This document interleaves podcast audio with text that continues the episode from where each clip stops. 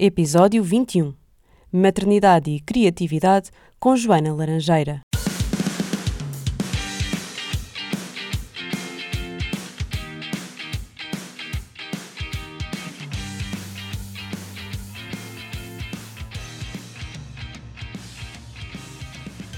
Olá a todas e a todos, sejam muito bem-vindas e bem-vindos a mais um episódio do Puericultura, um podcast para mamães millennial.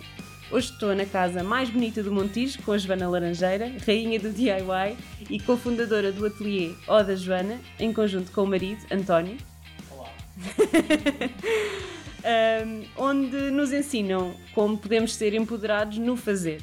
É um ateliê de arquitetura, design de interiores, workshops de DIY, impressão 3D e que também adora aceitar desafios, desenvolver projetos e de pôr as mãos à obra. Estão a fazer a primeira tiny house e disponíveis para fazer muitas mais. Têm um filho, Vicente, dois anos e meio, de quem já viram com certeza pelo menos a cama e a mesa de atividades no Instagram, onde já têm mais de 34 mil seguidores, ou da Joana. Bem-vinda ao podcast, Joana. Muito obrigada. E obrigada por me receberes em tua casa. Ah, muito bem-vinda, gosto muito. É muito giro entrar na casa que já vimos tantos pormenores no Instagram, não é? Estás sempre a partilhar os vários projetos e pormenores e ainda hoje estava a ver que tu limpaste ali uma coisa e puseste uma jarra e tal e de repente chega aqui e a jarra está ali, malta. é verdade. É estranho, é estranho, não é? É estranho, tipo, não é nada, malta, não é nada como vocês imaginam. Está muito mais desarrumada. Não, nem essa é a questão, é mesmo tu de repente entras no espaço, não é? Pois tu é. imaginas o espaço, mas vais vendo pedaços. E tu já fizeste até tours em vídeo, não é? Mas, Mas mesmo, assim, é, é é, muito perceber engraçado. onde é que as coisas colam uma com a outra, não é? Tipo, onde é que essa sala fica onde? É muito giro. Eu acho que eu, sempre, eu gosto disso, eu sempre gostei de conhecer casas de outras pessoas, mesmo por isso, para tipo, como é que é a ligação? tens que é ir lá, vocês- eu convido. Boa. Quando, este- quando a gente puder tirar as máscaras, Bem, boa. vais boa. lá e eu faço-te uma refeição. Boa. Ai, já. Quando é que, isto, quando é que posso tirar? Vamos ver. Boa. Tivemos as vacinas, não é? Diz que está para Sim, perto. Está quase, é? Mas olhem, a casa é linda, ficam a saber. é tudo tão bonito como a Joana mostra no Instagram. Obviamente que a casa está mais vivida do que naquelas fotos perfect, perfect não é? Mas como é normal. Mas é exatamente como tu mostras, quer dizer, os quadros, os quadros são muito maiores do que eu imaginava. Toda a gente diz. Os não, quadros ao pé da televisão. pessoas cá em casa, mas quando vem cá alguém que não. É sempre os quadros. Os quartos são muito maiores, eles são enormes, são mesmo. Pá, e fica incrível. Parabéns uh, pelos projetos todos. Já vimos o famoso espelho DIY que te tornou viral, não foi? É um catálogo do Instagram. A minha casa é um catálogo, não é? Epá, projetos todos. incrível, mas está tudo muito bonito e de facto as coisas resultam muito bem, tal e qual como tu nos mostras. Parabéns por isso. Uh, a Joana também tem montes de cães que nos fizeram aqui uma, uma recepção. uma ó. recepção incrível e um burro, que é o Zorrão, que ainda não conheci, vou conhecer a seguir. Uh, vou acordar a minha filha que está a dormir Sim, para conhecer o Zorrão. Um, e pronto, vamos fazer a primeira pergunta da praxe. Já estive aqui a dizer a toda a gente o que é que estou a ver. Não consigo resistir porque a tua casa é incrível. Uh, a primeira pergunta da praxe neste podcast é sempre: gostaste de estar grávida? Gostei. Muito. Eh, E agora posso já dizer que na primeira gravidez quase que não houve grandes alterações, ou seja, a gravidez foi tudo muito simples. Eu às tantas acho que só percebi que estava grávida para aí aos seis meses. Trabalhei a gravidez toda tranquila, os enjoos eram muito suaves, Ah, sentia-me assim um bocadinho insatisfe- tipo, muito satisfeita à noite, mas nada demais. Parto ótimo também, segunda gravidez. Tan, tan, tan. Não sei se será uma notícia em primeira mão, mas é uma notícia recente para todo, todo a Instagramosfera. No momento ninguém sabe, só muito Mas vamos ver, não é? Quando o episódio sair, esperamos que não seja em primeira mão aqui. Se me esquece, pode acontecer. Nunca olha, sabe, malta, nunca sabe. Se eu me esquecer, já sabem. Nós temos aqui uma mini barriguinha. Eu tenho a minha barriguinha que me tem dado muito mais enjoos. Eu até desapareci um bocadinho porque não. Foi muito. Ou seja, fisicamente tem sido mais desafiante, vá. Já, já começo a ter algumas dores nas costas que na outra gravidez nem me lembro de ter tido. Também estava muito mais ativa. Mas os enjoos foram, foram muito diferentes. Agora já estou naquela fase que já passei essa, essa primeiros, os primeiros meses e estou melhor. Mas não foi fácil ao início. Acho que agora estamos melhor, estamos livres. espero. Mas sim, estou a adorar na mesma estar. Eu acho, a minha avó teve 12 filhos. 12 filhos. 12. E eu acho que sou. Eu não me importava nada de ser aquela neta que também. Também teve 12. Não, 12 não consigo, isso é de. É de é não sei, não sei como é que ela conseguiu. Eram outros tempos, mas gostava de ter muitos filhos. E adoro, estar, adoro, adoro as gravidezes sempre. Não que tenha tido muitos, mas as duas que estou. A uma e meia que estou a ter, gosto muito. Só que pronto, tem depois estas coisas, os enjoos que não, não controlamos muito e vamos um bocadinho abaixo. Isso. E sono? Sono, é assim, eu sempre respeitei muito o sono, mesmo não grávida. Eu gosto de dormir e, e sou aquela pessoa que tem que dormir aquelas 8 horazinhas e trabalhei por turnos. Eu fui hospedeira e aí dormia pouco, não é? Mas dormia sempre possível. E agora na gravidez é mais uma desculpa, porque tenho mesmo que dormir, tipo, não é só por vontade, tenho mesmo que dormir, senão fico, fico exausta. Tipo, as manhãs, o António é que assume as manhãs e sai da cama e fica com o Vicente e eu fico mais um bocadinho, porque preciso mesmo. Neste momento, antes de estar grávida era porque, porque, porque gosto, agora é porque não consigo levantar-me porque estou, estou tipo a meio da minha noite ainda. Eu lembro-me de ter sono no primeiro trimestre, ter muito é. sono. Eu, é das coisas que eu mais me lembro, assim, de sentir mesmo. Necessidade, não é? Tipo, estou diferente. Foi a cena do sono, eu só queria dormir, tipo, era tipo. Eu tinha 10 minutos para não fazer nada, vou dormir. Mas só tens 10 minutos, são 10 minutos. Vou confessar que enquanto tu estavas a caminho eu dormi um bocadinho aí. E fizeste muito bem. Fizeste muito mas bem. soube muito bem. Olha, e em termos de gravidez, como é que foi para ti decidir engravidar? Foi uma decisão da primeira vez e da segunda, ou não sei? Sim. Mas como é que foi esse processo de decisão? Como é que foi com o António? Conta-nos um bocadinho esta decisão de vou fazer uma criança. Exato. Foi, olha, o António quis muito antes, eu estava a entregar tese ainda, e pelo António eu entregava a tese grávida. E eu falei, não, tipo, vamos só terminar esta fase. Mas por etapas. Por etapas, exatamente. Eu também sempre quis ser mãe muito nova e adorava, e depois a vida não deixou, não, não permitiu, vá, ser tão nova quanto eu queria. Mas ainda bem, porque acho que tudo teve o seu tempo e, e, e foi, foi-se foi, foi, foi gerindo, foi-se montando as coisas como deve ser. Depois, quando estávamos um bocadinho livres dessas coisas mais alheias, tipo de de tese e afins, já estava a trabalhar e não estávamos numa fase, eu nunca, nunca esperei estar numa fase super estável, porque eu achei que nunca ia estar na fase perfeita para ser mãe, porque nós vamos estar sempre a pensar numa coisa que não vai acontecer. Então foi assim que tivemos, ok, pensámos, falámos e pronto. Foi. Eu, das duas gravidezes, achei que ia demorar mais e depois acabou sempre por ser uma coisa muito rápida e pronto, engravidámos logo, felizmente, não é? Mas tanto na primeira como nesta, nesta segunda também falámos e eu estava a pensar que ia engravidar agora. Pronto. Mudámos a alimentação, deixámos de comer carne e peixe, né? tornámos-nos um bocadinho aqui uns vegetarianos um bocado flexíveis. Com, com algumas batotas, é como nós lá em casa. É. Também somos plant-based, como nós podemos dizer. E de vez em quando acontece vai. qualquer coisa. E está tudo bem. e então achei que com estas mudanças todas vai demorar um bocadinho mais e que engravidava lá para o verão. Mas não, não foi. E depois, aí senti um bocadinho o choque de bem, agora já, agora já está. já. Mas tudo bem, nós estávamos preparados e queríamos muito. Eu, eu adorava que o Vicente tivesse um irmão com pouca diferença de idade. Eu tenho 6 anos de diferença de, para, o meu irmão e notei que houve sempre uma, uma distância, pronto, normal, penso eu. O António tem menos e essa distância não durou tantos anos. Vai às tantas, quando um tinha 20 e o outro tinha 18, por, por volta disso já, já eram. tinham os mesmos amigos e já e eu gostava disso, eu gostava de ter os, os meus filhos que tivessem assim, um ano de diferença, mas não tive coragem. Com um ano estava muito cansada ainda. Mas pronto, vão ter dois e quase três. Acho que é uma boa idade também. Boa. E com o, com o Vicente, como é que foi o parto? Podes, podes contar-nos assim a história quando. Posso. Planeaste o parto, fizeste um plano de parto, tinhas doula, não tinhas não tinha nada. Doula. Como é que foi? Eu, eu queria muito ter doula na altura, por acaso, foi uma coisa que eu pensei, só que eu estava numa fase da minha vida que trabalhava mesmo muito. E eu tive que fazer um bocadinho de escolhas e preferi, tipo, eu, eu era acompanhada, tipo, fazia hum, osteopatia, causa das, das dores. Eu trabalhava mesmo muito, trabalhava em festivais na altura, então o verão, sobretudo estive grávida de verão, exatamente como estou agora, a começar assim o verão, então eram muitas horas de pé, muitas horas ao calor e, e tentei ter um bocadinho mais esse cuidado. Fazia as massagens, fazia osteopata e depois não me sobrava muito mais tempo para, para fazer as coisas como deve ser. Também era miúda, acho eu, não me preparei. Mas que idade é que tinhas quando estavas grávida do Vicente? 20, então, há 3 anos atrás tinha 26, 27. Foi como eu com a Aurora. Pronto, eu achei que não estava não estava lá ainda para fazer a coisa como, como eu achava que seria correto, que era ter uma doula e ter assim. Mas pronto, o meu, o meu, o meu obstetra é o meu hum, médico já há muito tempo e eu gostei muito dele e sempre, sempre falámos as coisas muito abertamente e não fiz plano de parto. Foi assim, foi uma conversa. Eu sabia que ele ia ser o médico na altura, não é? Nós tínhamos isso já combinado. Foi uma conversa, ele sabe o que é que eu queria respeitou o que eu quis também. O hospital foi espetacular, eu estive no hospital nos Lusíadas. também por escolha, eu quis ir para esse hospital para, estar, para ter a certeza que estava com o meu médico e isso na altura foi tudo garantias, era tudo coisas que me deixavam segura. Eu tive uma gravidez muito normal, mas não quis investigar muito e não pesquisei muitas coisas e cada, cada vez que as pessoas me vinham falar, olha, eu não quero.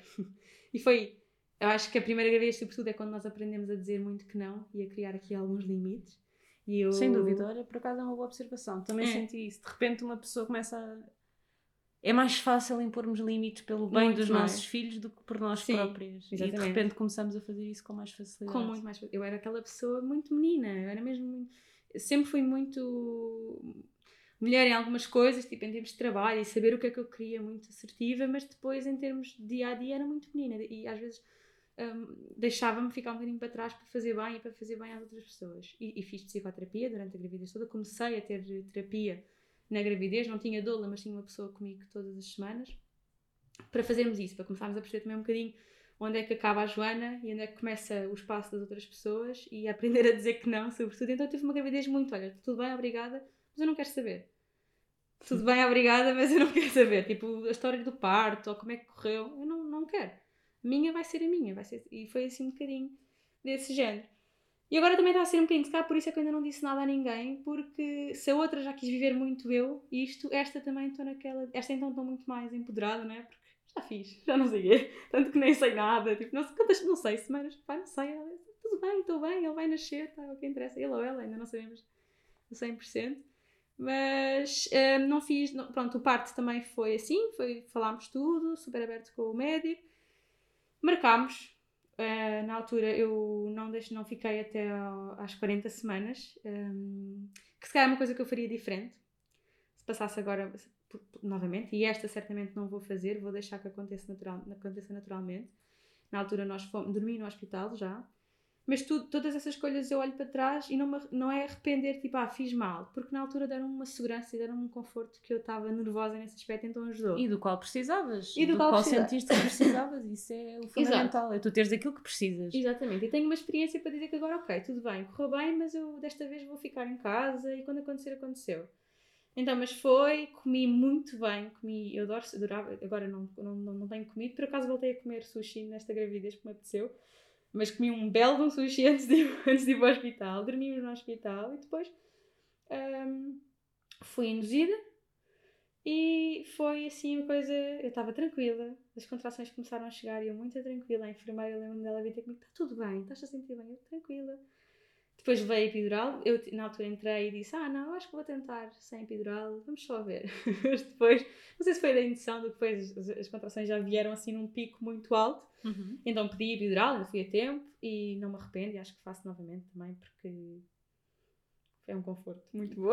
Sim, é foi menos uma coisa para gerir, não é? Exatamente. A minha única questão com a minha epidural é que eu fiz contra a minha vontade. Eu não, não estava com dores, eu não me sentia ah, mal, okay. eu não... E começaram aquela história do, mas vai-me dar o turno e depois ah, não sei o quê, e não, não, não, e depois você vai querer, e depois vai pedir, e depois não sei o quê. E eu senti muito pressionada, tanto que eu assim que acabaram de dar epidural tive um ataque de choro gigante. Pois, senti-me desrespeitada. Claro, não, isso, isso Mas não sou capaz de dizer, ah, se fizesse fazia 100. Não, mas gostava de ter esperado até querer. Até querer, exatamente, foi o que eu fiz. Foram muito queridos, ninguém me disse do género, ninguém me disse aquela frase que eu ouvi muitas vezes, mesmo também sem pedir, que ah, se não levares naquele tempo não podes levar. Eu, o que eu disse foi quando foram perguntar, só me perguntaram uma vez, não me perguntaram 5 nem 10, perguntaram uma vez, epidural, a mãe quer. Mãe, porque a gente trata por mãe quando tu estás grávida. Eu, anula, anula a nossa identidade completamente, não é? mas sim. Uh, eu, não. Uh, e depois na escola também. É mãe, é, a mãe, é, mãe. mãe. Gosto muito. E, e, pronto, e ela perguntou-me, eu disse, olha, eu quero experimentar, porque nunca, nunca senti, não tinha sentido uma contração, eu, eu não tive, se tive aquelas contrações de treino, pá, nem senti, só senti a barriga a ficar rija, eu, eu disse, a gravidez foi tipo, muito tranquila. E então eu quero experimentar ter uma contração. Pai, consegui, aguentei 5 ou 6 contrações, mas depois pensei, não. Porquê? Porque eu estava-me a cansar imenso. E eu pensei, eu acho que vou ter que estar em mim quando ele, quando ele tiver mesmo que vir. Então, olha, chamei, nem elas vieram perguntar o é que chamei. A pessoa que me deu a, epidural era um médico, pá, super querido. Eu levei a epidural a levar vestinhas. Pronto, minha querida, está tudo bem. Vai. Foi muito, foi... Todas as pessoas que eu encontrei durante o parto foram muito queridas, sempre.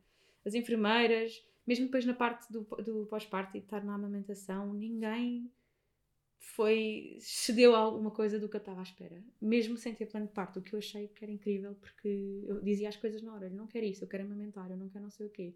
Ofereceram-me uh, leite, uh, uma enfermeira da noite, porque o bebê estava assim um bocadinho com cólicas e disse logo: não. Tipo, super defensora: não, ele está bem, estar, não, não insistiram mais. Mas pronto, em relação parto, depois foi muito rápido. Desde que induzimos até ele, ou seja, assim que levei a epidural, então, foi uma hora e meia mais ou menos, e ele nasceu.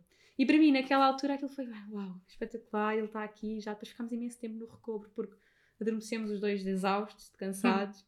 Uh, e tipo, ele fez cocó e xixi no recobro. E o António cá fora, coitado em pânico, já tinha acontecido alguma coisa e nós a dormir descansados da vida. Mas foi, foi tranquilo, foi assim. Acho que olhando para trás, a única coisa que eu quero fazer diferente é hum, estar em casa tranquila, que na altura, não, isso para mim estava-me a deixar muito nervosa. Tipo, eu estou a no carro, tipo, primeira gravidez, que provavelmente dizem que tens imenso tempo. Se eu tiver a, porque eu trabalhava mesmo muito, eu estava tipo, às vezes estava 15, imagina, uns meses antes eu tive 15 dias seguidos no Sudoeste a montar o festival, nós fazíamos stands. Isso se me dá aqui, se me as águas aqui, só estou a ir para o Porto, sei lá, coisas assim. Então para mim fez muito sentido eu estar preparada, estar num sítio já seguro quando viesse, quando acontecesse. Então pronto. Desta é como dava. É, a única coisa que eu mudava era não induzia, não vou induzir, não, não, e vou ficar em casa, vou ficar onde estiver e quando acontecer, acontece. Hei de ter tempo para chegar ao hospital, certamente. Pô. Eu ia perguntar o que é que mudavas, mas tu já respondeste. Uh, era a pergunta que eu ia fazer a seguir: o que é que querias fazer diferente nesta, nesta gravidez? Uh, falaste há bocadinho numa mudança de alimentação. O que é que vos fez mudar a alimentação? Olha, era uma coisa que eu já queria há muito tempo, não te vou mentir mesmo há muito tempo. Tipo, eu lembro-me de ser miúda e de pedir isso à, minha mãe, só que era completamente fora de questão. Ela sempre disse: Ah, tipo, queres cozinhas tu? E, são, e a minha família, como muitas outras famílias, são o meu pai, sobretudo, é um homem do norte. Aquela, tipo, imagina, chega ao ponto de eu estar a fazer massa, imagina, carbonara sem bacon. Não dá! porque falta ali o bacon. Ou seja, são muito de carne, de carne, porque também foram educados assim e cresceram assim, tudo bem. Então nunca foi muito aceito. Depois já sozinha, quando vivi sozinha, tentei também, mas cada vez, cada vez que vinha, eu estava a morar fora, cada vez que vinha a Portugal cedia um bocadinho, porque os jantares em família eram todos de carne e etc. Então foi sempre uma coisa que eu queria experimentar. Por motivos, não por motivos de alimentação, porque eu sempre me gostou muito, eu sempre tive animais e como tu viste, não sei se passaste de galinhas, ali galinhas, Sim. Uh, já tivemos cabritos, e então eu criava muita ligação e depois fazia muita confusão comer os animais, tanto que eu não como galinhas nossa, isso já não comia há muito tempo porque não conseguia. E nós normalmente também é mais os ovos para os meus pais, porque também ganham aquele amor. Então foi muito pelos animais. E depois juntou-se, eu há uns anos comecei a ter contacto com esta história toda da sustentabilidade que não tinha também, eu não era uma pessoa muito sustentável. Comecei a aprender, comecei a seguir pessoas que me inspiravam, como tu, como a Catarina, e comecei a perceber o impacto que tinha a carne, tipo, que eu não fazia ideia. Mesmo. Para mim a carne, sabes aquelas coisas que tu nem pensas. Sim, está tão entranhado na nossa tradição sim. e na nossa gastronomia que uma pessoa nem sequer vai pensar Exatamente. no assunto. Sim. a carne não é vem é dali. uma pessoa questiona. Exatamente, não tem aquela pegada toda, não tem aquele...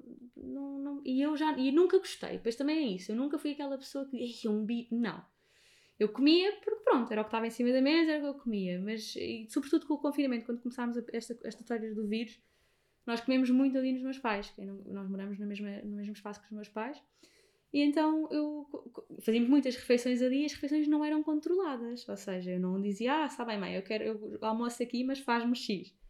Então nós, epá, esse ponto quando tomámos a decisão, eu, eu, essa semana, sobretudo, comi carne, tipo carne, carne, carne, e não era uma coisa que eu apreciava.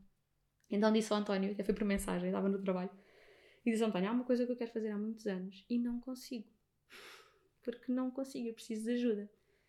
Ele sempre teve uma alimentação muito melhor que a minha, mesmo em criança. A mãe do António é muito consciente nesse aspecto e acho que sempre foi. Então ele sempre teve uma, alimentação muito mais limpa. E depois eu estraguei um bocadinho isso quando casámos, mas ok. E então para ele também não foi assim um grande choque. Uh, ele só quer comer, não importa o que é que come. Mas eu não lhe disse aquilo do género que tu tens que ser. Eu disse, eu preciso de ajuda porque é uma coisa que é muito importante para mim e eu não estou a conseguir. E ele, então, o que é que se faz? Eu quero ser vegetariana. Isto tudo por mensagens, no trabalho, eu não sei o que é que vi por acaso, eu, não, eu, eu devo ter visto alguma coisa que não me lembro. Tipo, não sei qual foi aquele, qual foi aquele comentário, qual foi aquele. Mas acho que foi um, ah, foi, foi um, um podcast. Yeah, foi o meu gatilho. Foi um podcast do Rob Dylan. Não sei se estou a dizer bem o nome. Que eu adoro. Tipo, tu, ele fala sobre um bocadinho, é mentor, fala um bocadinho sobre negócios, sobre alimentação, sobre tipo rotina. E tudo o que ele falava, tudo o que ele dizia fazia muito sentido. Tipo, até a rotina, o que é que tu deves fazer de manhã, o que é que para te, se deves comer isto ou comer. Pá, coisas assim que eu, sobre trabalho, sobretudo, que eu ia pondo em prática e pá, tenho razão, isto estou muito melhor. E ele fez um podcast que falou sobre alimentação e falou sobre hum, o que é que ele fazia quando comia tipo um bife à hora do almoço, o que é que o, o corpo dele ficava à tarde, ficava muito cansado, e eu, pá, aquilo deu-me assim, está na hora, porque é que eu não tomo a decisão? Pronto, pedi ajuda ao António e foi assim. Nessa, depois fomos muito radicais logo de início, porque senão eu achava que ia continuar ali a arrastar um bocado a coisa. E deixar, por acaso, fomos radicais em termos de carne. A carne nunca mais entrou cá em casa. O que tínhamos ali no congelador eu dei à minha mãe, porque eles usavam e usavam. Uh, o peixe ainda ficámos um bocadinho naquela. O António ainda comeu durante umas semanas e eu deixei, deixou-me de me apetecer. Imagina, o meu irmão até pesca, tipo, nem é de compra. Ele pesca por diversão. E, e eu vi aos peixes e não me apetecia comer. Não, pronto, então não vou comer. Depois foi aquela adaptação, não é? Aprender a cozinhar outra vez, porque é um bocadinho diferente. E depois aquela semana do deslumbre, porque todas as receitas eram ótimas. Tipo, a comida era ótima. O António, isto. Eu como, o António, tipo, eu como assim a minha vida toda, isto assim é muito bom. E agora é uma questão de hábito, mas eu não sou super rígida e mesmo na escola, agora que o Vicente perguntou-me imensas vezes.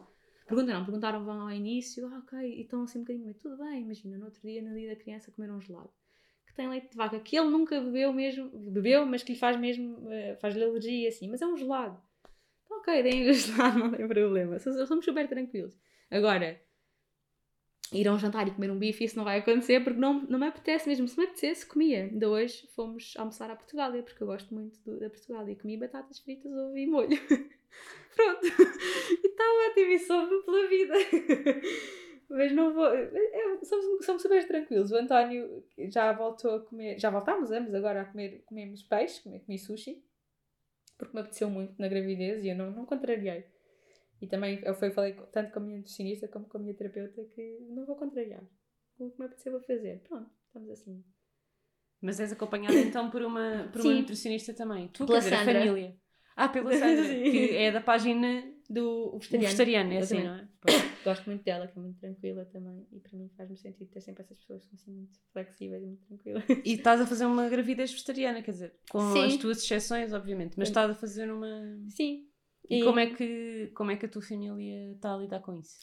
Eu já tens uma família assim mais tradicional. É, muito mais, muito mais. Eu acho que, entretanto, isto já, já vai quase há um ano e qualquer coisa, não é? Então já se habituaram. Ao início foi por etapas. Ao início foi um bocado do género. Como já tinha havido a tentativa, eu acho que eles achavam que ia ser mais uma tentativa do género. Ok, tá bem, ela vai fazer isto uma semana ou duas e depois vem a correr a pedir carne. Uh, então foi assim um bocadinho tipo, tá bem, faz o que tu quiseres.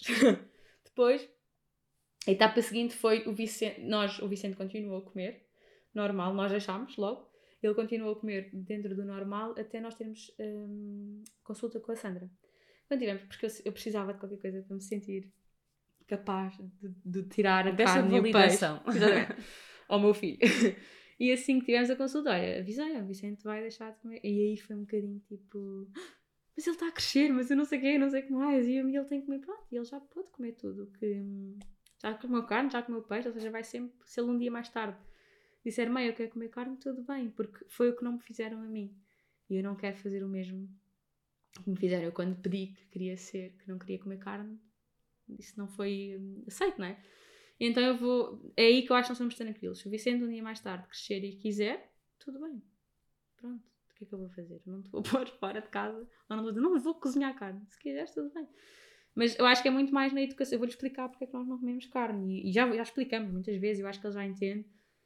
Um, mas foi isso. E agora, depois adaptaram-se um bocadinho ao Vicente. Imagina, se ele ficar, quando nós temos que viajar ou assim, ele fica ali com os meus pais se nós tivermos a, tivermos a refeição feita, ele vai comer aquela refeição. Se não, acredito que ele, que ele, que ele coma ali. Mas eu também não estou a dizer, ah, não podes dar. Porque ele, se ele nunca tivesse comido, eu acho que tinha uma posição diferente. Como ele já comeu, e sobretudo no outro dia, estava, ele gosta também, não é? Acho que não é uma coisa que, lá está, não posso tomar essa decisão a 100% por ele. Ele adora peixinho, já gostava, já comia, e no outro dia o meu irmão pescou, estavam, estavam ali todos a comer, nós tínhamos a nossa comida, e o Vicente pediu. E eu tenho. Também não há de ser por aí. Eu acho que ele ainda é muito pequenino, vai crescer nisto, vai ter este, este, esta aprendizagem e acho que quando ele for maiorzinho, ele próprio vai dizer que não quer. Sim, é o que eu sinto com a Aurora. Eu acho que a Aurora vai ser, vai ser vegan. Primeiro pois. que eu. Não é? Porque eles ganham, vão ganhar uma consciência. Imagina, Sim. se eu conseguir ganhar esta consciência ao longo destes anos numa família super tradicional que carne e peixe é obrigatório em todas as refeições, o Vicente vai crescer numa família que lhe dá um bocadinho a opção e que lhe vai dando estes ensinamentos que nós também estamos a ganhar, né? estamos todos a aprender juntos. Eu acho que ele vai chegar a um ponto, não, eu, tipo, eu não como isso, isso. E vai investigar muito mais e vai ganhar essa curiosidade. E o próximo bebê vai comer alguma coisa ou achas que não? Uh, este, este bebê já não vai comer eh, de início, porque não, eu não vou cozinhar precisamente peixe ou carne para ele. Então ele vai comer o que nós comemos, que é o que o Vicente neste momento faz. O Vicente, se estiver sempre connosco, ele não come carne e peixe. Se acontecer um deslize estar ali com os meus pais, possivelmente vai comer, mas eu já perdi esse. Não, não foi perder a luta, mas não vou entrar por aí porque não é significante. E acho que ele ainda não tem, eh, não tem idade para perceber. Quando ele perceber, e ele próprio vai dizer que não quer. Por isso, eu tenho quase a certeza que vai ser assim. Mas este bebê não, este bebê vai, vai amamentar, vai beber o seu leitinho e quando passar do leitinho vai comer o que nós tivemos a comer, seja tofu, alface, courgette, o que for. É o que ele vai comer. A minha filha ofendeu-me imenso porque no dia da mãe eh, a professora pediu para fazer uma coisa sobre a mãe e fez-lhe perguntas. Então, por, por um lado perguntou-lhe que idade é que eu tinha, ela disse que eu tinha 5 anos e eu achei fantástico. Por outro, perguntou-lhe qual era a minha comida preferida e a minha filha respondeu alface. E eu tive que explicar, filha, há coisas tão melhores que alface na vida. A mãe gosta muito de alface, mas daí até ser a minha comida preferida, filha. Tipo, há coisas incríveis na vida, tipo pizza, Exato. massa, pão. Ela vê muitas vezes alface, que é aquele tipo. Aquele side dish, não é? sempre. Ai, mãe, a comida preferida da mãe, alface. alface. Vais levar uma alface das nossas para a Aurora comer contigo. Obrigada. Agora estavas a falar da amamentação. Como é que foi a amamentação? Quanto tempo é que amamentaste e como é que correu? Uh, correu muito bem. Com o Vicente, não é? Porque agora a segunda sim. ainda não sabemos. Ainda não sabemos, exatamente. É tudo uma descoberta. Correu bem. A adaptação normal. Os primeiros três meses, ou seja, aqueles primeiros meses que supostamente é mais propício a acontecer, mastites e afins, correu tudo bem quando saí um bocadinho da zona das mastites, basicamente ao quarto mês de estar a amamentar, tive uma, um início de. Mas foi tranquilo, eu consegui perceber logo que estava com muitas dores, fiz um bocadinho de febre à noite, pá, fiz aquelas coisas todas mesinhas de água quente, chato de milho, sei lá, o que me disseram na altura fiz. E passou. E depois amamentámos em exclusivo até ele começar com a introdução alimentar, que comia também muito com, connosco, eu nunca fiz ele de papas e assim, comia só um lanche mas etc. Mas ele comia o que nós tínhamos na mesa. E depois deixei de amamentar antes de querer, porque aconteceu, não, não tirei, não nada, mas eu comecei a sair de um trabalho onde estava e fui para outro. E a carga horária era completamente diferente, eu estava a fazer um estágio de arquitetura e deixei de estar tão presente. Foi muito isso. Ele mamava de manhã, sempre, mas depois eu não estava com ele à hora do almoço, então tirava leite quando conseguia, ainda tirei durante algum tempo mesmo no trabalho só que depois foi, foi aos poucos, foi muito. Eu não estava não estava nada preparada para deixar de amamentar e foi uma coisa que me custou bastante. Só que, pronto, foi assim. Foi, como era um estágio, não respeitaram muito aquelas duas horas de amamentação. Eu nunca tive direito a isso e saía sempre tardíssimo. E quando chegava, acontecia às vezes ele até já estar a dormir. E o António teve que, quando o leite que nós tínhamos guardado acabou, tivemos que começar a dar outro leite, que era o nosso, era o leite vegetal que nós já bebíamos. Sempre demos assim, não demos nunca leite específico para isto, sempre falar de comédia, que ele bebia o nosso leite vegetal e depois, quando eu o deitava, mamava sempre. Depois começou ele a pedir leite do biberon também, eu tentava sempre dar-lhe leitinho meu, até que eu senti que o leite também acabou por uh, começar a desaparecer lentamente e ele começou a preferir o biberon. Foi triste, porque eu para mim me dava hoje. E estou naquela esperança tímida de quando este vai nascer o Vicente volta. não me importava nada mas não sei se vai acontecer, se não, não vou voltar a pôr essa pressão em cima, porque eu sei que foi uma, é uma coisa que ainda me custa um bocadinho ter deixado de amamentar. Então tu gostavas, acho que isso é um, um bom tema para explorarmos um bocadinho, gostavas que o Vicente voltasse a mamar depois deste bebê nascer? Adorava. E o Vicente vai ter quase 3 anos, é isso? É, não me importava, não. porque sinto que gostava de, ter, gostava de ainda dar, tipo, nem que fosse aquele, aquele miminho bom que nós tínhamos, eu gostava. Só que se foi perdendo. Depois eu estava sempre muito cansada, mesmo quando vinha. Eu, eu trabalhava isto no, no, estágio, não havia muito, muito horas para sair. Foi assim um bocado dramático. E saía muito tarde, e muitas vezes quando chegava já estava na cama, mas mesmo assim eu, durante a noite era eu que lhe dava. Só que eu sentia que ele também já não estava com, paciola, porque o biberon era tão mais fácil. E ele, mesmo à noite quando eu deitava, ele mamava, mas depois acabava tipo, e dizia que não queria e pedia o que é que eu ia fazer. E aquilo gostava-me. E eu tentava tirar com a bomba e depois comecei a ver que a bomba saía cada vez menos. E depois é muito psicológico. E foi muito psicológico. Foi tipo. O psicológico não está presente, o psicológico de estou a ficar sem leite, que nunca que durante aquele ano todo nunca me aconteceu. Mas depois foi, foi uma época um bocado diferente, difícil, vá aqui por causa, porque saí de um trabalho, fui para este, para um estágio que eu achava que não ia conseguir fazer porque era mãe, e em arquitetura há tantas pessoas novas a saírem da faculdade sem família, não é? Que podem fazer muito mais e eu queria mostrar que era capaz. Então depois também não, não me impus olha, não, eu estou a amamentar e vou ter que chegar mais tarde e sair mais cedo. Nunca me impus e acabei por, por deixar. Então é aquela coisa que não me importava mesmo nada se eu quisesse voltar a amamentar. Que giro. Vai para estás a dar mamar numa maminha a um e numa maminha ao outro. Yeah. Tipo gêmeos. Tipo gêmeos. Só que um muito maior que o outro. Só que um muito maior que o outro, exatamente. Um já um rapagão. Exato. Mas não sei se ele vai querer, porque ele adora leitinho. Nós bebemos sempre leite vegetal, isso já bebemos há muito tempo. Ele, aveia, soja, o que for, ele adora. Mas, e, e, bebe no copo já também, mas muitas vezes ele próprio pede, quer no biberon. Pronto, e nós tranquilo. Também não somos. Deixamos. Respeitamos sempre o que é que quer. Se quiser no copo, uma palhinha, não copo, uma palhinha. Se quiser no biberon, no biberon. Mas ele bebe, ainda bebe bastante, por isso é que eu estou naquela de. Se calhar quando. E ele manteve a ligação às tuas mamas sem ser para mamar ou não? Super. É que agora ontem... continua, tipo, do Sim. nada, dou por mim, tenho a mama de fora porque ela está a mexer. Tipo. É, também. Ainda ontem estava ali à janela e estava. O meu pai estava lá. Esta aqui a distância, ele está muito em baixo, não é? As pessoas estão ali na rua, estão muito em baixo. Ele está assim em baixo e viu a expressão do Vicente, epá, porque ele agarrei-o ao colo e ele faz logo assim. Tipo, a espreitar. Tipo, o que estás a fazer? Ele adora e sempre que vê, eu, eu deixo sempre. Eu, e, falamos sobre isso. Lembras-te que era aqui, que tu bisulinho, agora a mãe vai dar ao mano. E pronto, e falamos, e eu e acho que ele sabe que eu tenho esperança, ele quer. E às vezes ainda lhe digo, queres um bocadinho? Porque durante muito tempo, depois de ter deixado a amamentar, eu se, se pronto, experimento. Ainda me acontece? Ainda saía. Ainda me acontece. Só que era muito pouco já. Sim, e é, estamos ali as duas, até, é mesmo hormonal, estamos ali as duas no mimo, não sei o quê, não sei o quê. De repente ela faz força na mama, sai assim um bocadinho, mas se ela for mamar, depois não sai nada. Tipo. Pois, e, e, e no final dos finais era muito assim, ele já me pedia para eu fazer força. Tipo, ele pedia-me para eu fazer, o leite ficava aqui e ele vinha e, e bebia. Isso um até, é, até há bem pouco tempo ele ainda pedia que isso acontecesse. Tipo, eu fazia e depois chegava a um ponto que já não saía mais. Ah, filho, já não tem mais. Yeah. A Aurora agora de vez em quando finge, diz assim: Eu assim, o que estás a fazer? Tu já não, tens, já não há leitinho. E ela, estou só a fingir. E fica lá assim um bocadinho. Oh, que amor. Pá, mas é miminho, não é? Ela já não mama há um ano. Pois. Mamou? Ela tem que idade? Ela tem, vai fazer 4 agora. Ela mamou até aos 2 anos e 8 meses ou uma coisa assim. Eu acho que se tivesse feito assim, estava em paz, com não dar a dar de mamar ainda. Mas sinto que. Por isso é que eu te digo, se ele quisesse, não ia ser, ai não, agora não dá. Não, está bem, anda, está aqui. Tenho duas mesmo. Duas mesmo, exato. Dá para partilhar, filho. Dá para partilhar. Muito bom. Um, e em termos de, da relação e de. Vocês já decidiram ter outro, portanto, presumo que a relação tenha continuado saudável.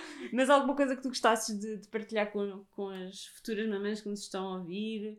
Um, em termos de, de, relação, porque não só uma relação, como é uma relação laboral. Vocês trabalham juntos, Sim. vivem juntos, estão juntos o dia todo, têm os bebés juntos. Mas há aqui, todo, há aqui toda uma Sim. cooperação entre vocês os dois. Como é que isso tudo funciona? Como é que está, como é que está a ser? Uh, vou começar pelo final. Em termos de trabalharmos juntos e darmos sempre juntos. Nós, um, desde que estamos juntos, não é? Que mesmo estando a fazer coisas diferentes, arranjámos sempre algum hobby em conjunto. E, e nós sentíamos-nos bem a. E que hobbies é que fizeram já agora? Por curiosidade. DIY.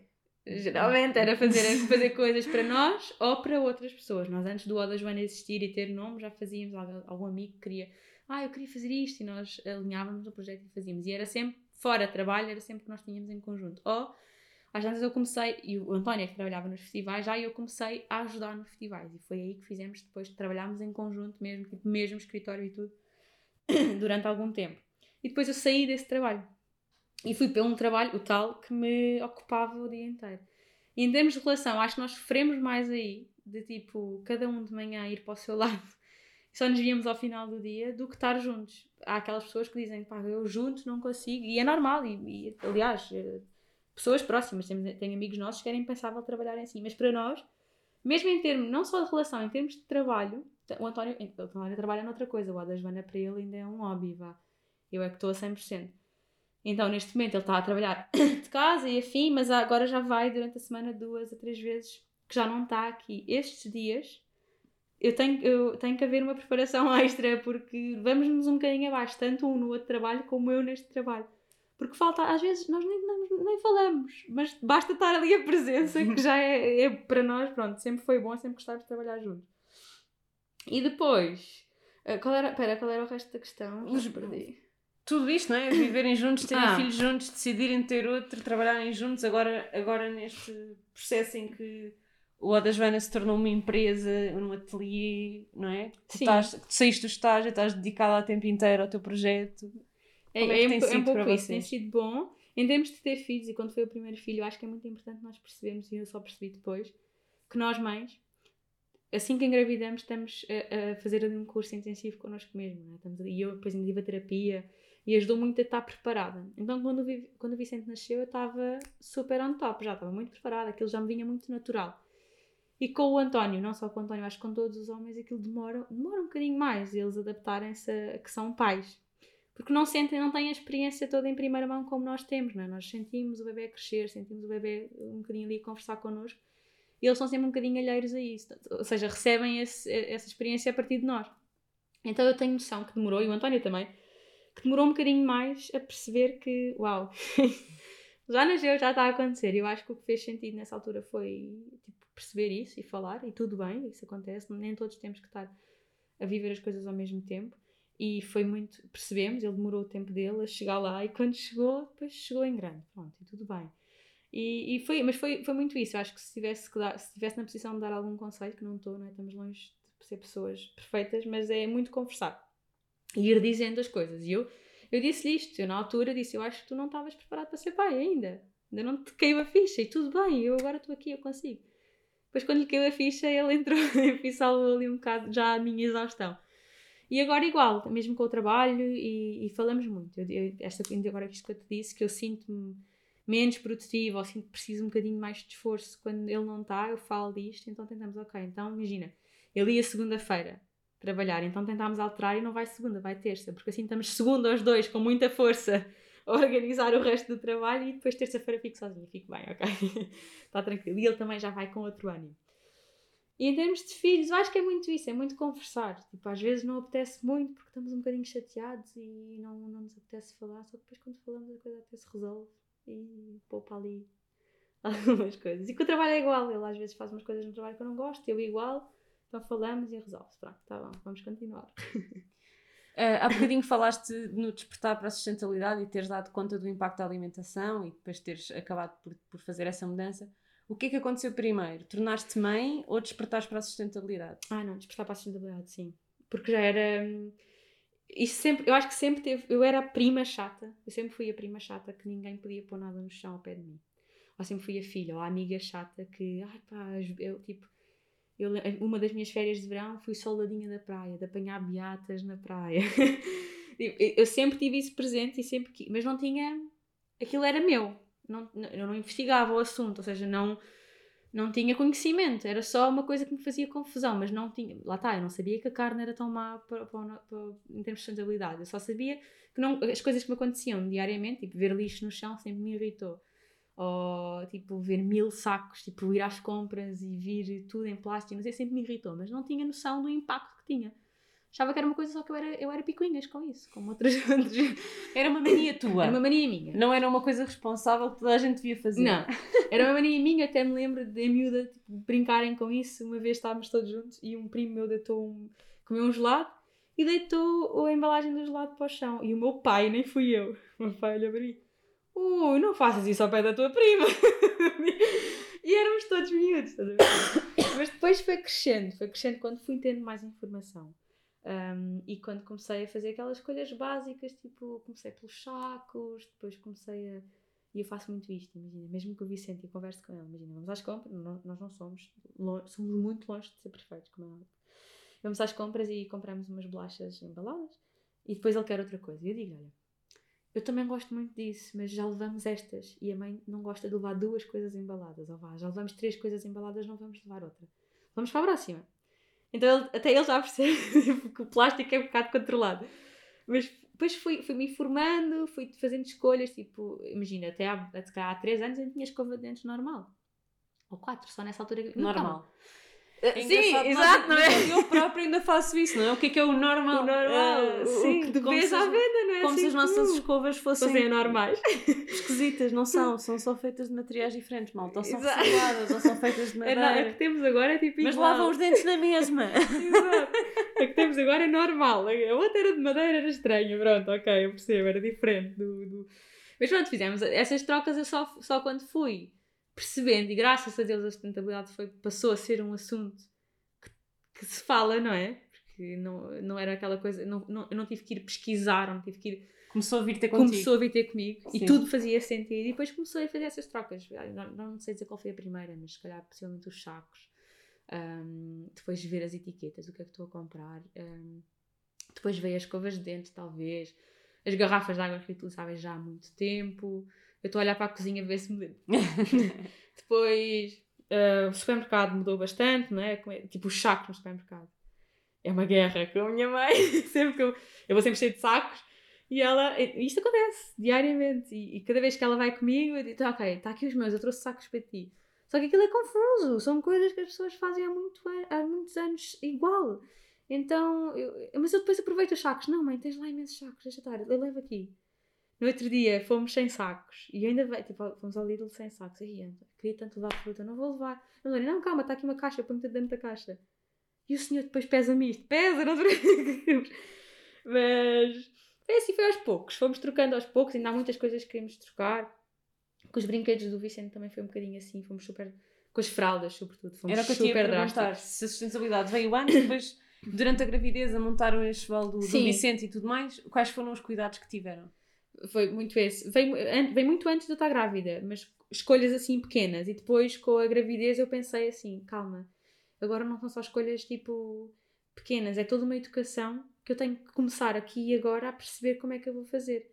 E é uma coisa que eu acho que vai ser incrível: é que o Vicente vai crescer e vai ser um adolescente e vai ser um namorado e um marido que não usou shampoo de embalagem, que vai usar fraldas possivelmente reutilizáveis nos filhos dele porque é o que ele conhece um, vai se calhar ter sacos como a mãe tinha, porque como eu durante algum tempo vivi o que os meus pais me ensinaram, né, que é normal, e comprava a mesma embalagem de queijo, e comprava, estás a perceber aquelas coisas que é comum, Sim, ele vai fazer isso, sim. é, ele vai fazer isso com, com, com estas coisas que eu acho ótimo.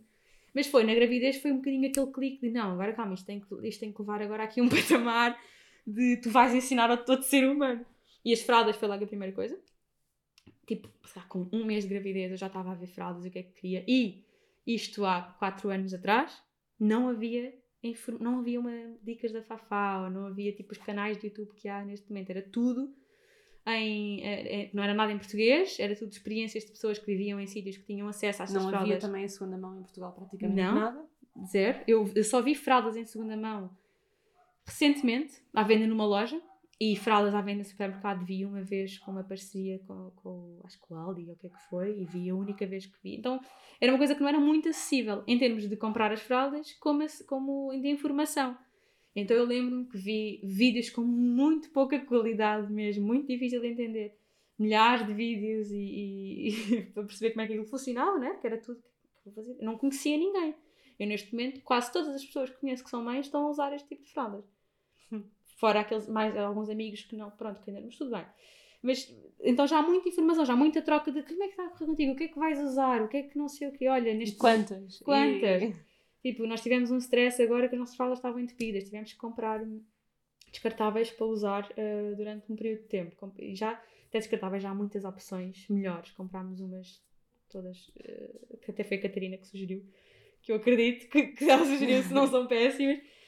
Mas depois, tratadas, as nossas fraldas estão entupidas, como é que vamos fazer? Aquilo em qualquer momento, tu falas com uma pessoa que te vai ajudar e, e resolves a situação. Então já há muito mais informação. Na altura foi um bocadinho assim, ah, a medo e depois com uma pressão enorme. Aí eu senti um bocado, não dos meus pais diretamente, porque eles não se metem, porque já perceberam que não ganham luta nenhuma, mas outros familiares. Depois o que me custou mais, de familiares assim mais antigos, tipo, mai- tipo uma tia da minha mãe, sobretudo, que usou fraldas de pano nos filhos. E viu muitos familiares usarem fraldas de pano. Talvez por isso ela estava tão reticente, porque era muito mais difícil naquela altura, não é? As A fraldas minha avó teve uma reação visceral quando eu disse que ia usar fraldas. Sim. A minha avó ficou, para ela, foi a coisa mais antifeminista que eu fiz na vida. Porque ela teve três filhos em fraldas ao mesmo tempo, nos anos 60, sem máquina de lavar.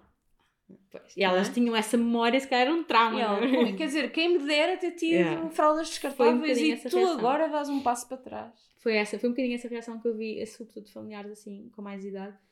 Isto é tão simples, as- as- mas agora as coisas estão feitas tão simples, o que é que tu vais fazer à tua vida? Eu, calma. Tipo, e tive literalmente, e nessa altura eu ainda estava muito no início da terapia, e se calhar se fosse agora eu dizia, tudo bem, fixe, é a tua opinião, eu vou fazer à minha maneira, se, se tiveres curiosidade de saber como é que eu vou fazer, falamos. Mas quando é essa opinião assim, ah, tu és maluca, não vais conseguir, nem possível, essa... Vais Mas eu- desistir. Eu na altura estava com. E depois era, era essa a pressão acrescida, aquela eu vou conseguir, e dizia eu vou conseguir, e depois. Então fui e mostrei uma fralda: olha, as fraldas têm velcro, são muito semelhantes, e depois é só tirar assim e pôr a lavar. Mas pronto, nas fraldas eu senti um bocadinho tipo, tu és maluca, rarará, e tenho hum, pessoas que ainda hoje não percebem porque é que estás a fazer isso, e o trabalho que isso dá. Olha, sabe o que é que eu estou a fazer isso? Porque eu vou ter outro filho e não vou ter que comprar uma única fralda. Estão todas ali, vou usar as mesmas e é menos esse dinheiro que eu vou gastar e menos essa quantidade absurda de fraldas que vão ficar aqui até ser, os meus filhos serem avós. E para mim isso, tipo, compensa. E, e as fraldas nunca foram chatas. Tipo, nunca, nunca senti "Ih, que tenho fraldas para lavar. Tenho agora ali muitas para arrumar, que o Vicente está a deixar de, de as usar, mas foi sempre uma coisa. É mais uma, é mais uma máquina de roupa, literalmente. Não- nunca nos causou assim um grande transtorno, nem em férias, nem em, em passear. Na maternidade não levei fraldas. Foi uma decisão também que eu fiz. Estava com medo de ser muita coisa. No dia, então não levei fraldas. A maternidade dava uma, uma embalagem de fraldas, minis, que nós usámos seis ou oito, já nem sei quantas é que usámos, e depois doámos o resto das fraldas. E, e chegámos a casa, assim que chegámos a casa, tínhamos as nossas fraldas todas prontinhas, todas limpinhas para usar, e desde então que ninguém me ofereceu fraldas também. Ah, por acaso, a mãe do António comprou umas fraldas daquela marca hum, também ecológica, supostamente, e eu, tudo bem, aceitei, mas não compro mais que eu não vou usar, e doámos essa também, não usámos. Ah, e depois começámos a usar e foi super simples, pronto. E tem sido super simples até agora, o Vicente adora, está a ser tranquilíssimo ele deixar de ter fraldas também. E pronto. E é... E fez. Só recomendar um, há um episódio só sobre fraldas reutilizáveis que vai estar nas notas do episódio, portanto podem ir ouvir para saberem que tipos é que existem e como é que funcionam. Acho que não estão lá as dicas para desentupir as fraldas ou sequer para perceber que elas estão entupidas, mas basicamente os vossos filhos vestem uma fralda lavada e elas cheiram na mesma amónio. Isso E, quer dizer e- que está e temos fugas. É. E começam a que ter- aconteceu a nós é que tínhamos fugas. E, e- e eu sabia porquê, porque nós temos uma pessoa que nos ajuda, tipo, uma vez por mês cá em casa, que me lavou as fraldas com o maciador, que é tipo, é muito Um big no-no. Um big no-no. Ahm, pronto, e depois entupiram. E é muito simples, eu não sei a receita certa, porque pedi ajuda, mas é lavar duas vezes com detergente normal e uma vez com bicarbonato, penso assim, que é isso, e depois uma vez sem. É assim, fazer uns ciclos ahm, agressivos de lavagem e elas ficam ótimas. Sim. Mas em dois anos, quase três aconteceu-me uma vez. Sim, eu também foi como eu. Ah, em... ela, ela deixou as fraldas com dois. Portanto, em dois anos aconteceu uma vez e foi no fim e foi tipo três fraldas. Pois. porque, porque ela já só usava à noite, portanto eu lavava muito menos fraldas. E foram tipo três e eu desentupias e ficou tudo bem Pois. e estão ótimas. Também já não sei como é que fiz, eu acho que as pus de molho com peróxido. Acho que tem E assim... depois fiz um ciclo de uma lavagem mais, mais agressiva, com mais, com mais detergente do que era costume. É, exatamente, acho que é um bocadinho E isso. depois uma Nós lavagem normal com outras peças. E assim lavar- coisa. convém lavar uma vez sem nada para te- realmente tirar. Porque o, estar entupida é ter detergente a mais, Exato. ou no nosso caso o amaciador, nas fibras. Então o xixi acaba por não passar e acaba por sair pelos lados. Mas pronto. Ah, algumas dicas de, de enxoval, além das fraldas reutilizáveis, coisas para ter atenção que tu gostasses de deixar ao nível da sustentabilidade e daquilo que é prático também para, para as famílias. Ahm, olha, eu sou muito dramática depois. Imagina, o Vicente não tem roupa bonitinha para sair quase. Porque eu sempre achei que não ia precisar. Ao início ele era muito pequenino para ter aqueles fatinhos todos bonitinhos, então nós somos muito. Era bodies, calças, assim, que desse mais simples possível, mais iguais possíveis para não poder combinar tudo com tudo. Ahm, e depois ele anda sempre quase sempre de calças de tipo fato de treino. e... Que é com um miúdo de dois anos deve Exato. andar, malta, para Imagina- poder explorar o mundo. Eu, se pudesse, andava sempre de calças de fato de treino todos os dias. Às vezes não dá, não dá muito jeito, mas eu percebo. eu- eu- eu acho, eu ainda- isso aconteceu, oferecerem-nos aquele conjunto da camisinha e da calça de ganga e eu olhar para aquilo, meu filho não vai vestir isto. Eu não vou submeter a uma calça de ganga com seis meses. Pronto. E, mas é muito isso, é manter assim as coisas muito simples, perceberem. Eu acho que não comprem logo tudo. Porque acaba depois de ver um bocadinho como é que é que o bebê é, não é? E conhecer os nossos bebés. Conhecer é? os nossos Fazer grandes compras. Sim. E mesmo agora eu. E conhecermos a nós como bebê. Exatamente, exatamente. eu ao início não comprava roupa em segunda mão, o Vicente ainda vestiu roupa nova. Ah, mas também eu fazia assim, eu deixava precisar da roupa e depois quando precisava percebia, ok, agora já não tem mais calças, não sei o quê. Mas foi um bocadinho isso. O que é que mais, assim, de roupa? Eu, neste momento nós só compramos roupa em segunda mão. E é, é super simples. Tenho imensas amigas também que dizem, ai, mas depois não há nada, tipo, há tudo. Não há nada, se calhar há coisas muito específicas, não sei, eu também não uso coisas muito específicas. Calças, eh, tipo, escuras, de fato treino e t-shirts, há aos montes. e é tudo o que o meu filho veste, por isso, calções aos montes. E, e é o que nós fazemos, nós deixamos, tipo, ser preciso, a roupa deixar de servir, ou, ou estarmos assim um bocadinho, não, depois vou, gasto tipo 50 euros e trago roupa para não sei quanto tempo, imensa roupa, roupa boa, que está nova, porque os miúdos Usam pouco. usam muito crescem. pouco, exatamente. Crescem e não é só tipo, eu, vejo por, pelo Vicente, ele usa, calhar ao dia, ainda hoje, com quase 3 anos, usa duas mudas de roupa, então a roupa dele é sempre tipo part-time. então não se estraga com uma roupa que tu uses o dia todo e faças tudo junto. Então muitas das roupas que nós compramos em segunda mão estão novas ou em muito bom estado. Dica, nós tentamos comprar roupas em segunda mão de marcas tipo Gap, Benetton, Timberland, porque são roupas com mais qualidade. Tipo, comprar uma Primark em segunda mão já vai ter alguns brevotes, já vai estar assim um bocadinho mais velhota. Mas é só isso. E ele nunca... ah, Esse também foi um assunto delicado com a família tradicional, porque... A minha família também foi pelo menos um fatinho para vestir na primeira, na primeira roupinha quando nascer. Sim, mas nós ao Não. início por acaso não fizemos logo, porque lá está, foi uma coisa que eu não tinha despertado ainda, depois despertei já. E comecei por mim, comecei a usar roupa em segunda mão e quando achei que para mim não fazia confusão absolutamente nenhuma, comecei com o Vicente, também não faz confusão nenhuma. Ele não se importa nada, nem sabe, nem percebe. Mas também foi aquela levo a Aurora comigo às vezes, a lojas em segunda mão e ela Sim, escolhe. ele vai, ele também, ele vai. E eu, sabe uma coisa, por acaso eu, eu no, outro, tava, no outro dia, ainda há pouco estava a pensar nisso, que era uma coisa que eu queria falar contigo. Que eu achei bonito levá-la pela primeira vez a uma loja dessas. Eu fui à Kid to Kid, que é onde eu vou quase sempre, que tem muita coisa. Uhum. Muitos brinquedos, muita roupa. Muita coisa, sim. E eu senti uma diferença. Imagina, eu em criança, eu não, me- eu não me lembro de mim com dois anos, né, com três anos, mas eu, eu tenho noção que não ia ser uma criança tão tranquila numa loja como o Vicente foi. Eu ia pedir a loja e mais o armazém em Yeah. coisas. Eu queria tudo, eu queria o bloquinho, eu queria a caneta, eu queria. as- Eu era essa criança.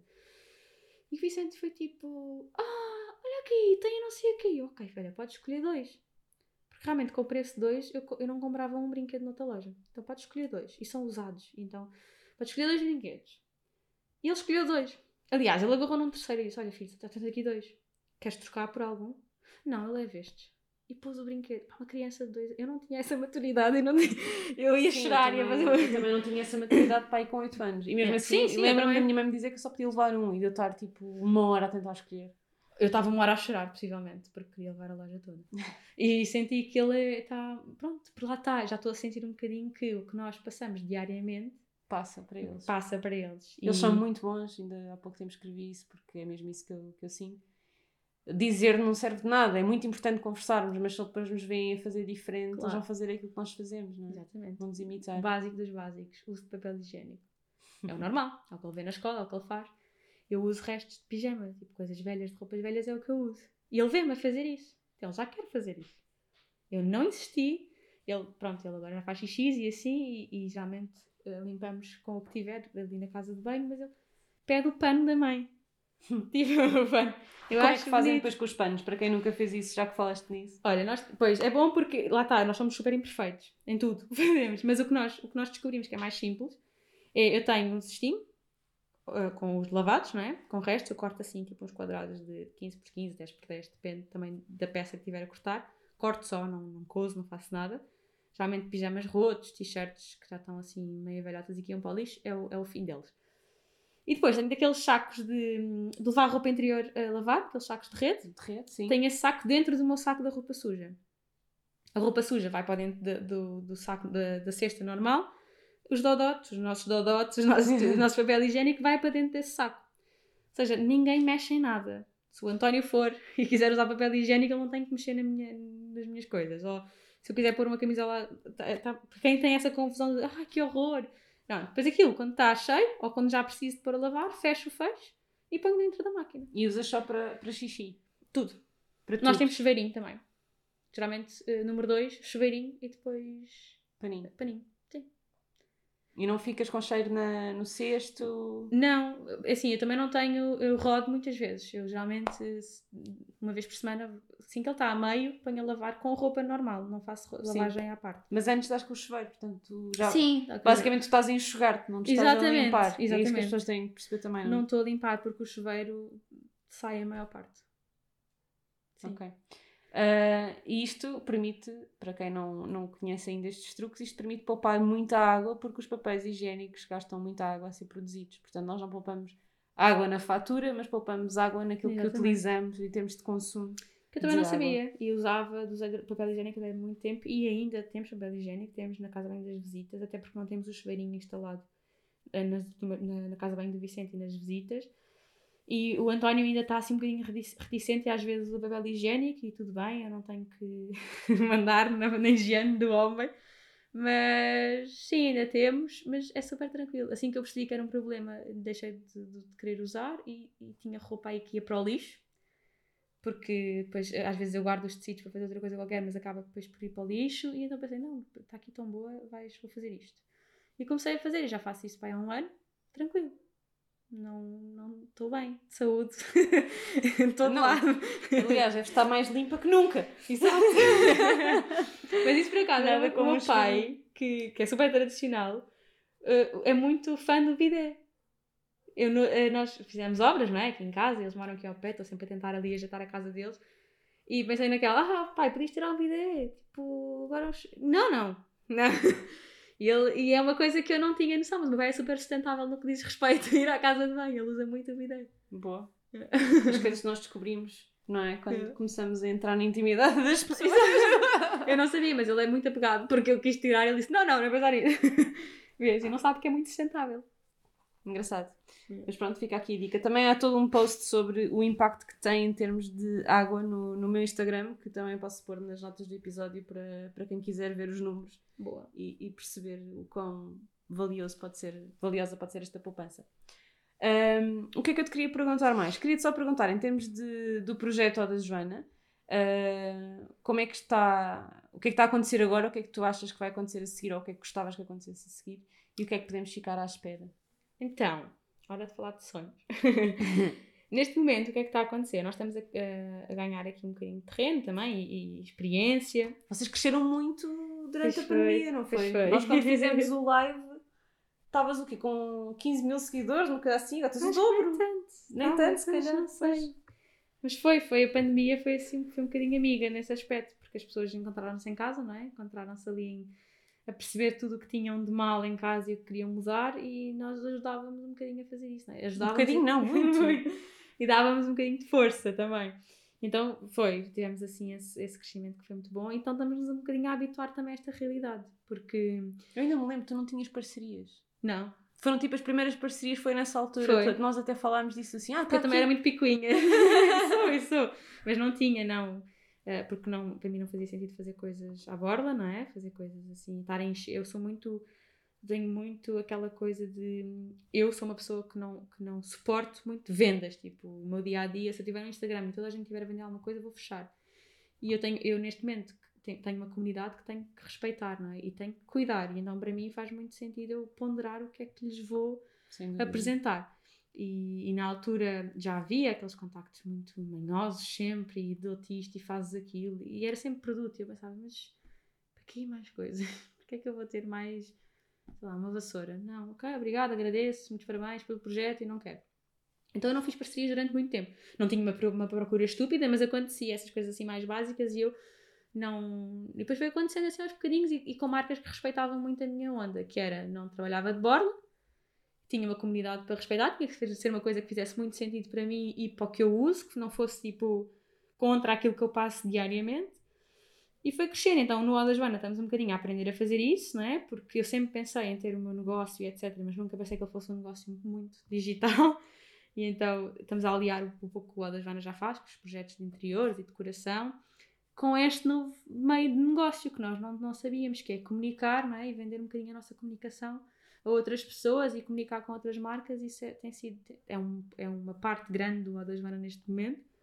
Um, que está a correr muito bem e, e estamos-nos a habituar, também não sabíamos. Não, ainda hoje estamos a habituar tipo, a crescer muito feijão verde, como eu digo, uh, porque nós temos, eu tenho um grupo com umas amigas que já fazem isto há algum tempo e diariamente eu vou lá tipo, preciso de ajuda, o que é que eu respondo a este orçamento?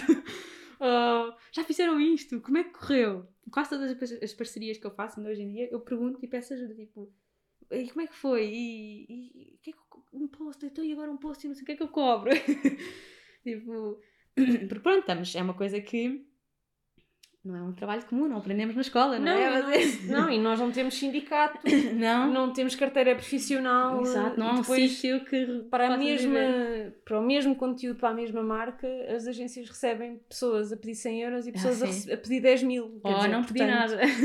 É muito difícil para, para nós até decidir qual é o preço é. que devemos cobrar e porquê e como é que justificamos o valor. Portanto, percebo perfeitamente. Exatamente. E se alguém tiver a começar, para, o que me ajudou bastante foi perceber quanto é que vale uma hora de trabalho minha, quanto é que vale um, eu, eu, eu, tirar o que estou a fazer diariamente para fazer este tipo de trabalho.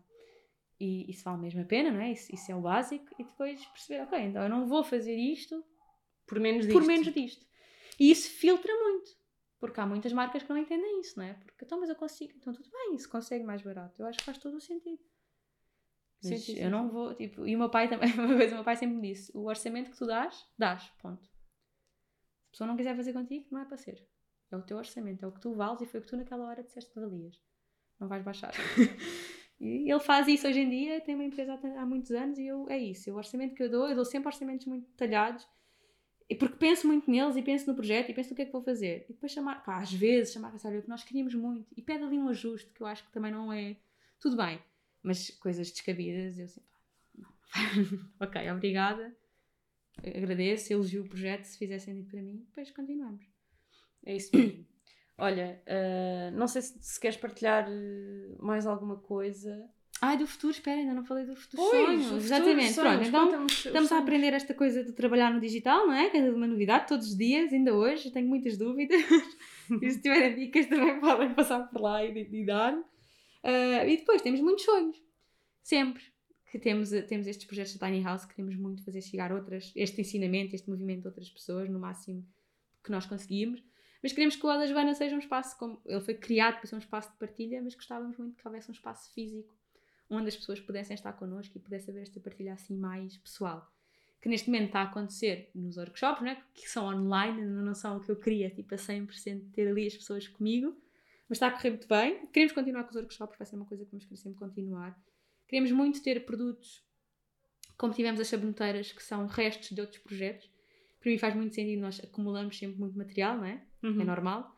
Uh, nós fazemos um projeto, fazemos aquela mesa de, de, cimento, sobrou placas. Então o que é que eu vou poder fazer com aquelas placas para não as deitar fora? Certo. Então isso vai ser sempre um pensamento que nós queremos ter e então vai sempre haver estes produtos que saem uma vez e depois cá não saem mais vezes nenhuma.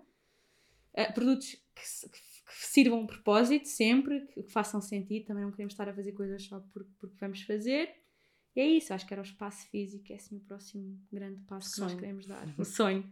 Boa. Uh, mas pronto, é continuar com presença online. Gostamos muito, porque falamos sempre com muita gente, tipo, diariamente. E eu sempre gostei dessa parte, gostei dessa parte de comunicar com outras pessoas e tem sido uma loucura.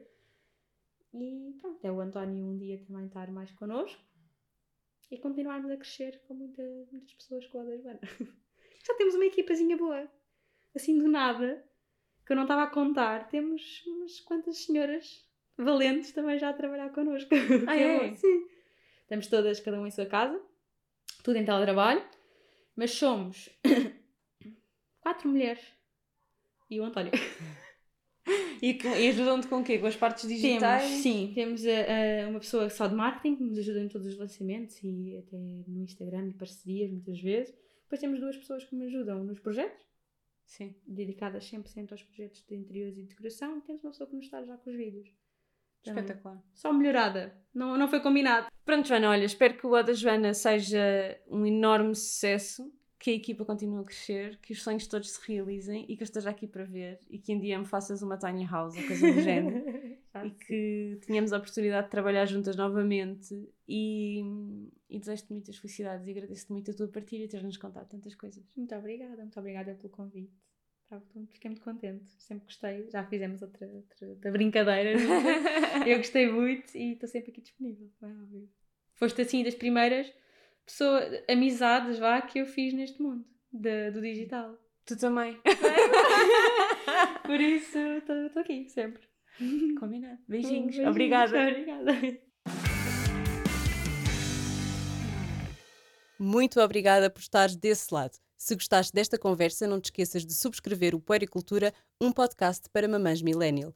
Podes encontrar todos os episódios nas plataformas onde costumas ouvir podcasts: Spotify, SoundCloud, Apple Podcasts, entre outras. Não te esqueças de deixar críticas e comentários na tua app favorita e de partilhar este episódio nas redes sociais. Só assim conseguiremos chegar a mais pessoas. Encontramos-nos todos os dias no Instagram, Joana Guerra Tadeu, e aqui na próxima semana. Até já!